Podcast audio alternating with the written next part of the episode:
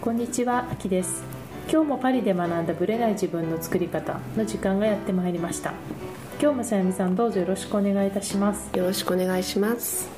先月なんですけども、うん11月に黄色いベスト運動いわゆるジレジョンヌの1周年記念が記念？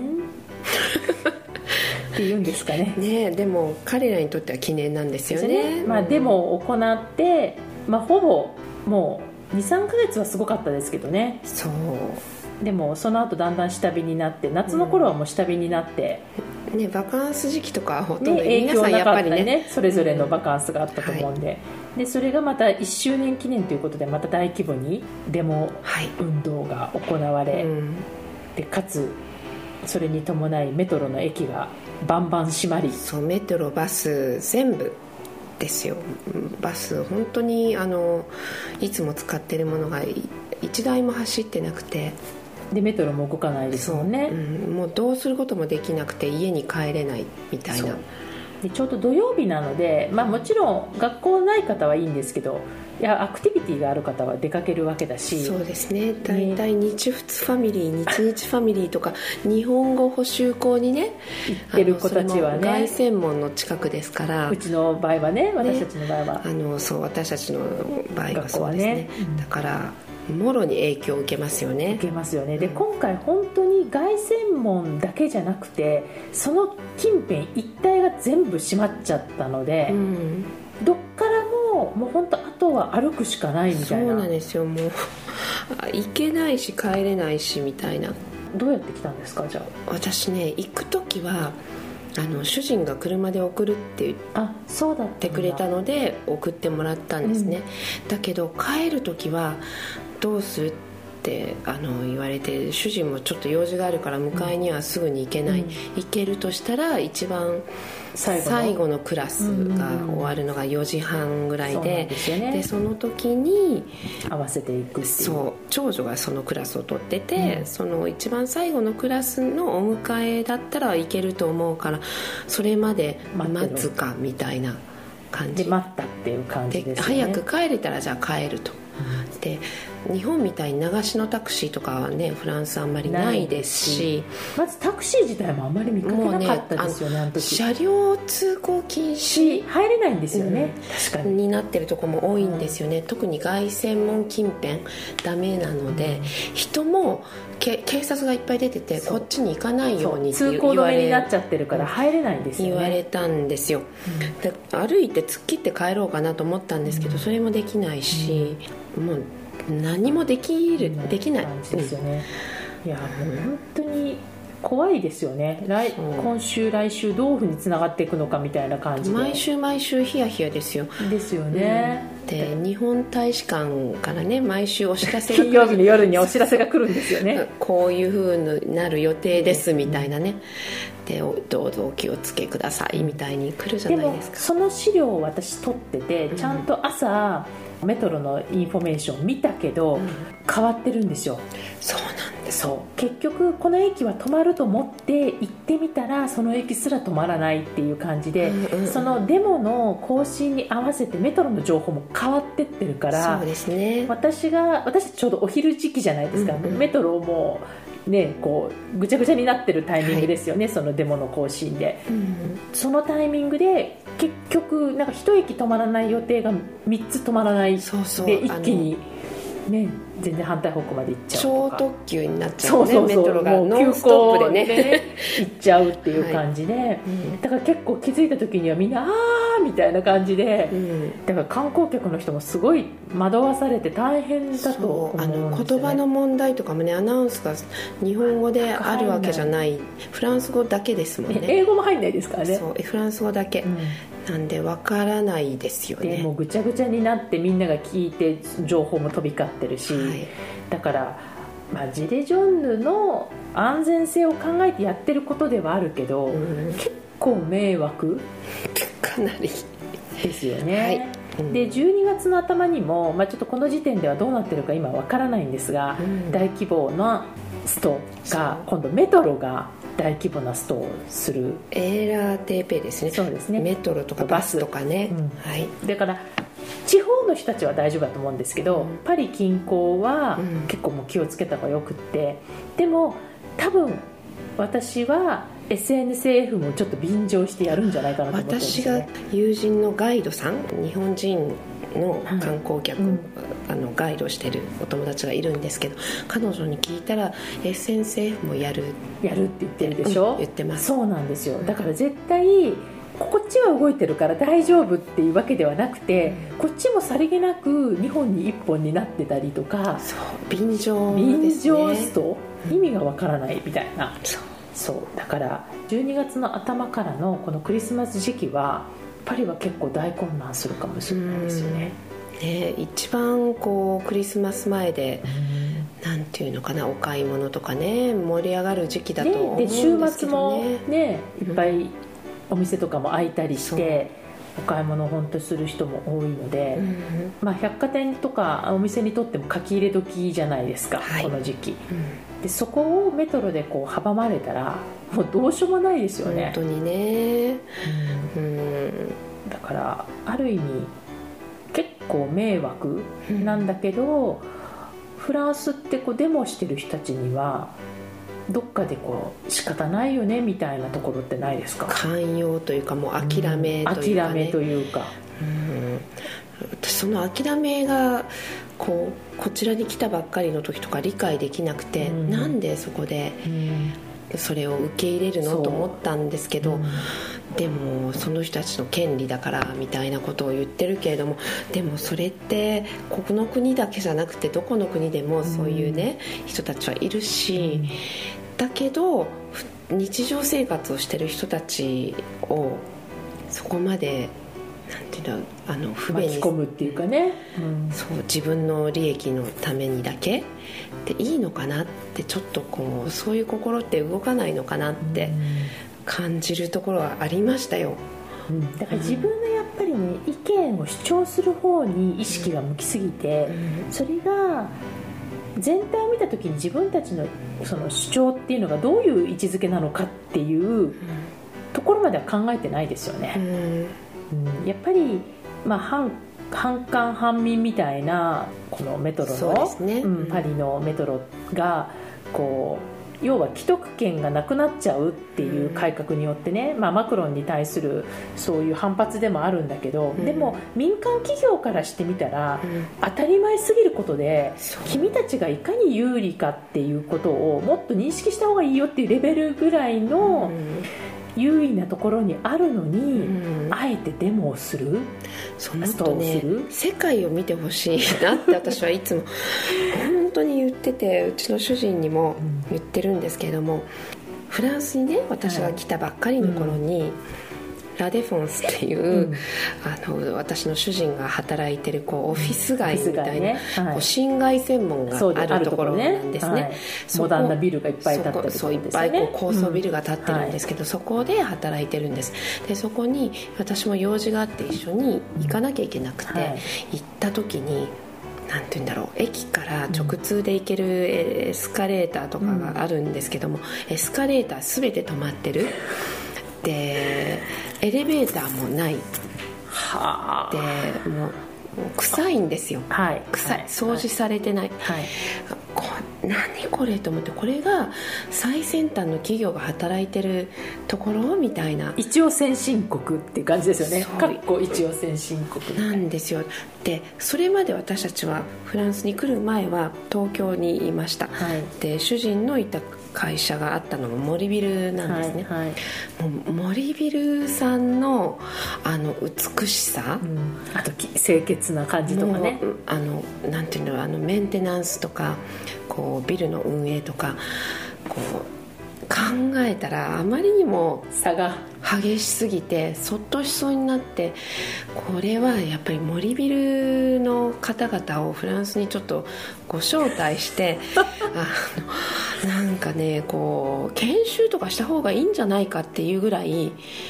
どどっちが先進国だろうって思いました？うん。うん。本当にそうですね、うん。いやフランス人で日本に行って日本で生活して、まあ、ええ特に東京ですけど、はい。東京のオフィスとかで働いたりとかああいう清潔なところで働いた人はみんなパリに戻ってきたくないって言いますもんね、うちの主人も戻りたくなかった人。ね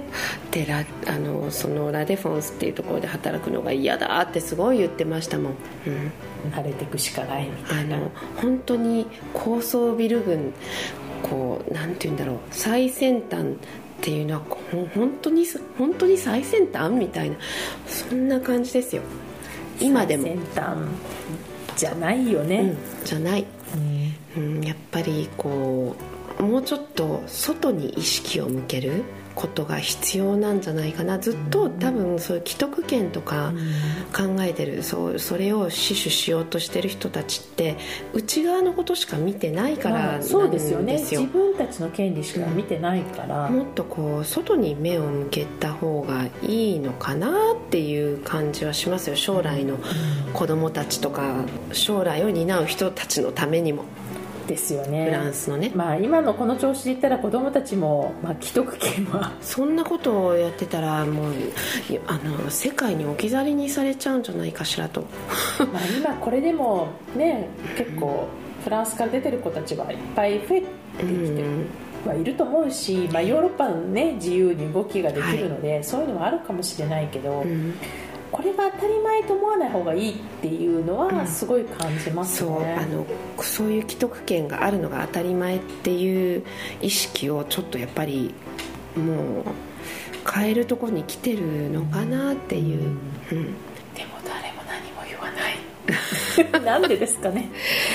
ねえ、なんかもうちょっとそのしょうがないよねじゃなくってもっとみんな怒ってもいいのかなと思うんですけどみんな文句言ってる割には結構受け入れちゃってる感じはしますよですね。あの香港の状況とかはどう思ってるんでしょうかね？逆にフランスの人たちって。いやだからデモっていうことよりもなんかセキュリティがどうのこうのとか、うん。まあ、自分だからいいいいと思ってるんじゃないですか？自分たちの権利を主張するから。ねその社会の中でどういう、まあ、その中国本土の話とか、うん。そういうのは関係あるけどデモとかするのは全然いいと思ってるはずだし、うんうん。うん。むしろしない方がおかしいと思ってるくらいじゃないですか多分でしょうね、うん。まあ、香港のデモは私も分かるうん。まあ、民わか主主ります。あれはちょっと、うん。あのなんていうの自由をね獲得するっていうか、自由の問題も大きいですから、だけどそれと違って既得権をそう、っていうのはちょっとねまた違うのかなっていう。そうですよね。なんか、まあ、民主主義のとはまたちょっと違うかもしれないけど、でもやっぱり、うん、こうやっぱ人って一回持ったものを手放したくないんだなっていうのはもう人間性が出ますよね。出ますね、うんなんかそこに痛みを感じて改革しようっていう発想にはならないんだなっていう、うん、だからやっぱり私の知り合いで教師のお母さんがいて、はい。彼女の、えー定年間近数年前に改革が行われて、定年が伸びちゃったんですよ彼女が、うんうんその彼女とお母さんの、はい彼女のお母さんが。でブーブー文句言ってましたからね。でだからやっぱりあの人たち数年違っただけで私たちがこんな目に遭わなきゃいけないっていうのに対するすごい反発があるんだと思うし、うん。まあ、特に公務員の場合には給料がその分安いから比較にならないくらい、うんもう私たちは我慢してるんだみたいな鬱憤が出てるんだとは思うんですけれども、それでも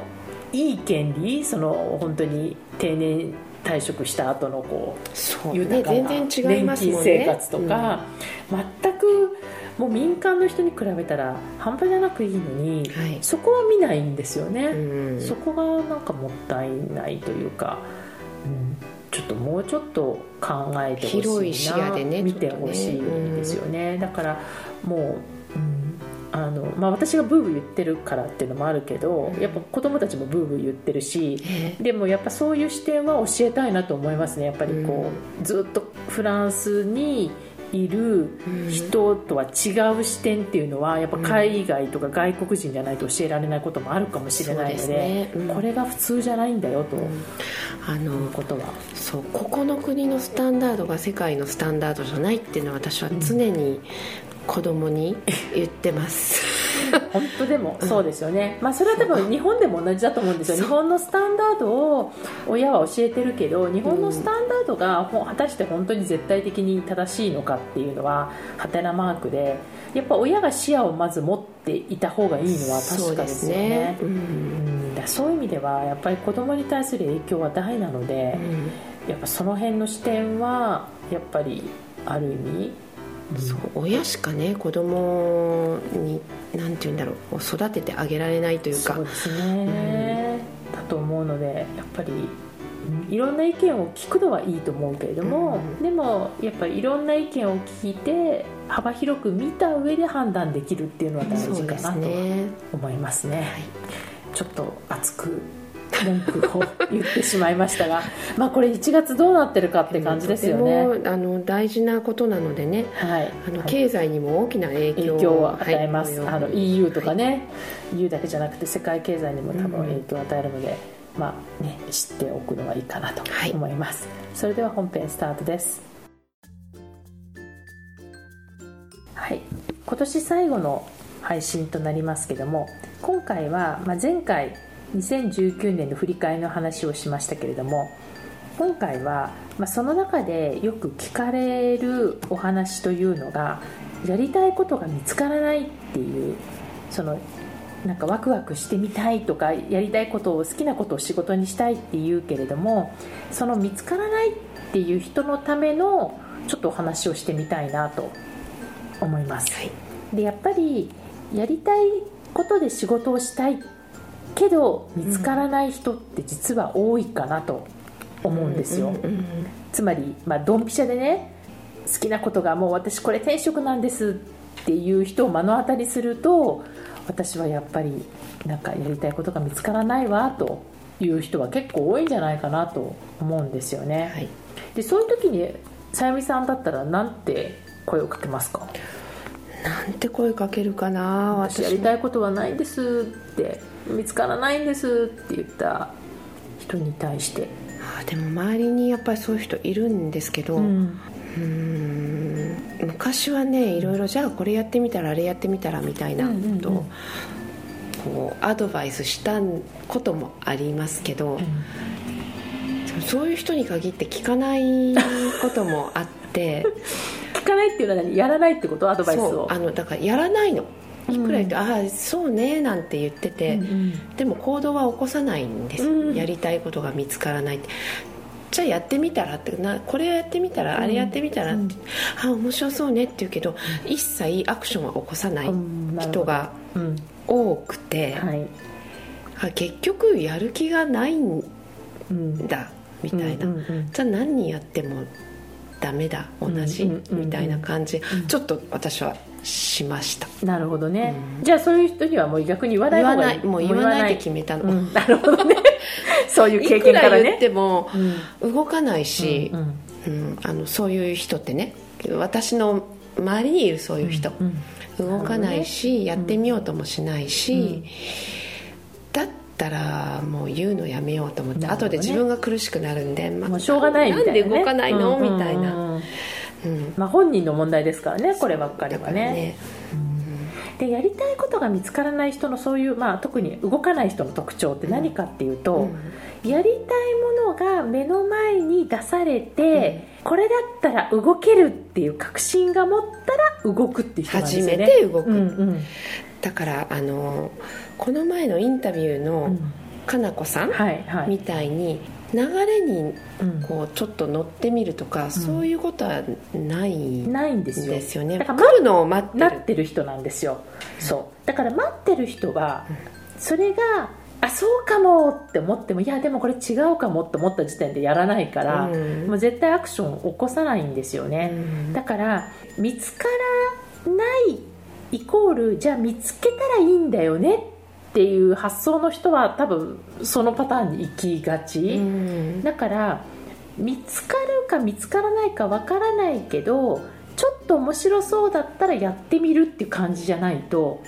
多分永遠に見つからないと思うんですよね。そうなんかね私が最近読んだ本で「うん。はい、あのディスカバー21」っていう出版社があるじゃないですか、はい。はい。そこの社長さん、うん。で星葉由美子さんっはい。ていらっしゃるんですけどその方の「楽しくなければ仕事じゃない」っていう本を読んだんですけど、はい。彼女がちょっと似たようなことを言ってまして、はい。はい。例えばね「犬も歩けば棒に当たるが歩かなければ何も起こらない」まあそうね。犬も歩けばっていうのは歩くアクションを起こしてるってことですもんね。そうだから何かアクションを起こさないと、うん。やってみないとん何が起こるか分かんないし、すね。やってみないとなんて言うんだろう。こうやらなかったら何も起こらないじゃないですか、うんはい。でもやってみることでどういう、ねうん。流れがまた起こるか分からないし、うん。何かが目の前に出てくるかもしれないし引き寄せちゃうかもしれないっはい。ていうことで、うん。そのアクションやっぱり結局行動に全部直結するんですよね、そう。だから結局彼女も別に見つけなく見つけようとしなくても、うん。アクションを起こせば見えてくるっていう感じなんですか？そうそんな感じです、ううん。んなるほどね。でもそれはもう本当にその通りだと思うし、うん。やっぱり好きなことに直結とかこうドンピシャじゃないといけないっていうその枠をまず外さないといけないなと思うんですよね。ですね。なんか星葉さんも迷ったらやるって言ってました。そうなんだ、うん。なるほどね。でもそうですよね。そう、まずやってみてから考える。うん。で私もよく言ってるんですけどやってみないと見えない世界とか景色があるんであって、うん。それはやる前からは全く想像できない世界なので、やってみてから話した方がいいと思うんですよね、うん。でだから動いてみて見える世界が必ずあるから、はい。やる前にどうこう批評してる場合じゃないとは思うんですよね、やってみてああやっぱりこれ私には向かないとかって初めて分かるこ分とがねことがある。でしょうしうん、あすごい意外にこれやってみたら楽しかったとか。ありますよね、うん。そう。でそのリスクが怖いんだと思うんですよ。やってみたら違ったとか、うん。そうするとこう無駄にしちゃったとかもったいない時間を過ごしたとか思っちゃうのかもしれないけど、はい。でも結局これって全部つながってるから、やったこともそれが一見こうつながってないようなことも後で全部つながってくるっていうことにどこまで気づけてるかですよね。はい。スティーブ・ジョブズも言ってましたよね。ねうん。点と点がつながるとっていう。本当ですね。で、まあ、このまま終わっちゃうとじゃあ結局アクションで終わっちゃうんだろうって話になっちゃうので、うん。じゃあ見つけるためのヒントだけうん。私からちょっと提案をしたいなと思うんですよ、はい。いいきなり行動しろって言われても何行動したらいいかわからない人のために、とりあえず熱を持って取り組めそうなうん。心が動くもの、うん。頭じゃなくてね心が動くものうん。をキーワードを書き出してほしいんですよ例えばそれがほらファッションとかはい。美容とか、うん。何でもいいんですよ。でも美容の中でも特に顔とかスキンケアとか何でもいいし、その自分がちょっとウキウキするとかワクワク、まあ、あんまりこういう擬態語使いたくないんですけどでもそういうキーワードを書き出してほしいんですね。はい。でなぜかっていうとその感覚的なものって頭が考えたものじゃないから、うん。そこに利害関係ってないはずなんですよ、うん。なこれが仕事になるとかこれやると儲かるとか、うん。これやると得をするとかっていうのじゃない心が動くものって多分それとは別の式なの視点なので、でキーワードを書き出してほしいんだけどただ羅列してももちろんいいんだけどできればカードカード化するといいんですよ。なぜかっていうと、ノートに羅列していくとその順番とかも気になっちゃうんだけど、ええ。カードにすると自由にそれを使ってこうグループ化したりできるので、一個一個、まあ、似たようなものでもいいからとにかく私は個人的に100枚ぐらいおすすめするんですね。全くない人の場合よ、うんうん。だから私の場合には、まあ、ある程度方向性が見えてる。例えば、うん。セッションしたいとかって言ったら、うんセッションの中でのもっと細かいところを書き出していく、うん。でも何でもいいんですけどでもこんな私も実はピアノが好きとかだったら、うん。ピアノも全然書いていいんですよ。でそれを直球でいこうとしないそのヒントはその好きなことの周辺を探ることが大事。好きなことの周辺を。だからこう私はファッションこれで行きたいんだって言ってもフファッションにさこだわると、まあ、先週の話じゃないけど、目標を決めちゃうとそこしかダメだと思っちゃうじゃないですか？で、ね。うん、もファッションの周辺にインテリアがあったり、うん、え美容があったり暮らし方があったり、うん、そのまあ、人によってはミニマリズムがあったりとかなんかあったり、その周辺にも絶対ヒントがあるからファッションって決めない方がいいんですよ、でそれを、まあ、テーブルに棚卸しっていうねテーブルに上げるためにカード化して100枚かい、まあ、100枚って私は適当に言ってますけど100枚ぐらい書くといいんですよ、そうすると自分の方向性が見えてきてそこはある意味ブレインストーミングでやってそこの後をこうグループ化していくそこから分析ですよね、こう何と何がつながってるだろうっていうのをヒントにしてまとめていくとどっから行動したらいいかっていう方向性が見えるかなっていう感じですかね。でそのアクションをその、まあ、かなさんの話で言うとトゥーマッチぐらいにまずやってみる、でそのやるものが最初見つからない人のためのカード方式って感じかな、うん、面白いですね、うん、カード。そう、ね、でね人間って面白いんですけどその直,、まあ、直感を大切にしましょうってみんな言うけど、うん、直感と感情を混同するんですね。これまた今度詳しく話してもいいと思うんですけど、感情はその時の反応だけで来てるから、はい、感情は重視しちゃいけないんですよ、うん、直感は重視していいんだけど、うん、だからそこを見極めはすごく大事。これは好き嫌いっていうのが直感じゃなくて感情から来ているものだと、うん、自分のそのエゴ的なものから来てる場合があるから、え本当の自分ではないところから来てる場合思い込みから来てる場合もあるので、うん、直意識してほしいっていう感じですかね。そうですか、うん、そう。感情の揺れとかそっちを重視しない方がいいって感じですね、うん、感情はちょっと置いておいてみたいな感じです、ね、感情と直感は別物なんだよっていうところを、うん、まあ、ちょっとこれまたあの長い話になるからまた次回話してもいいと思うんですけど、うん、うん、そこは別にして自分が感覚的に、まあ、その直感として楽しいと思えることとか、うん、好きとかワクワクとか、はい、本当にウキウキとか、うんそういうのに沿ってやってみる、うんうん、そこには周りの人から認められるとかそういう要素はま全く入れないっていうことですかね。はい、はい、ちょっと特にま好きなことが分かってる人も一回自分の好きなことを整理すると、うん、特にね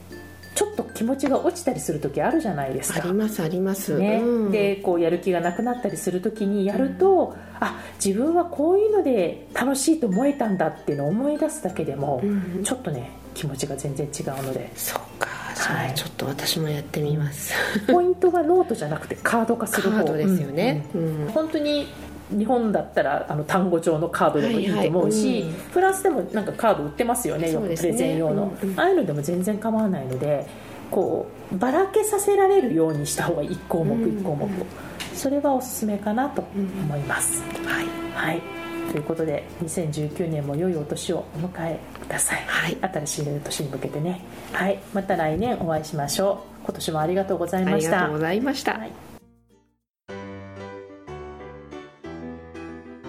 この番組は毎週金曜日をめどにお届けしています。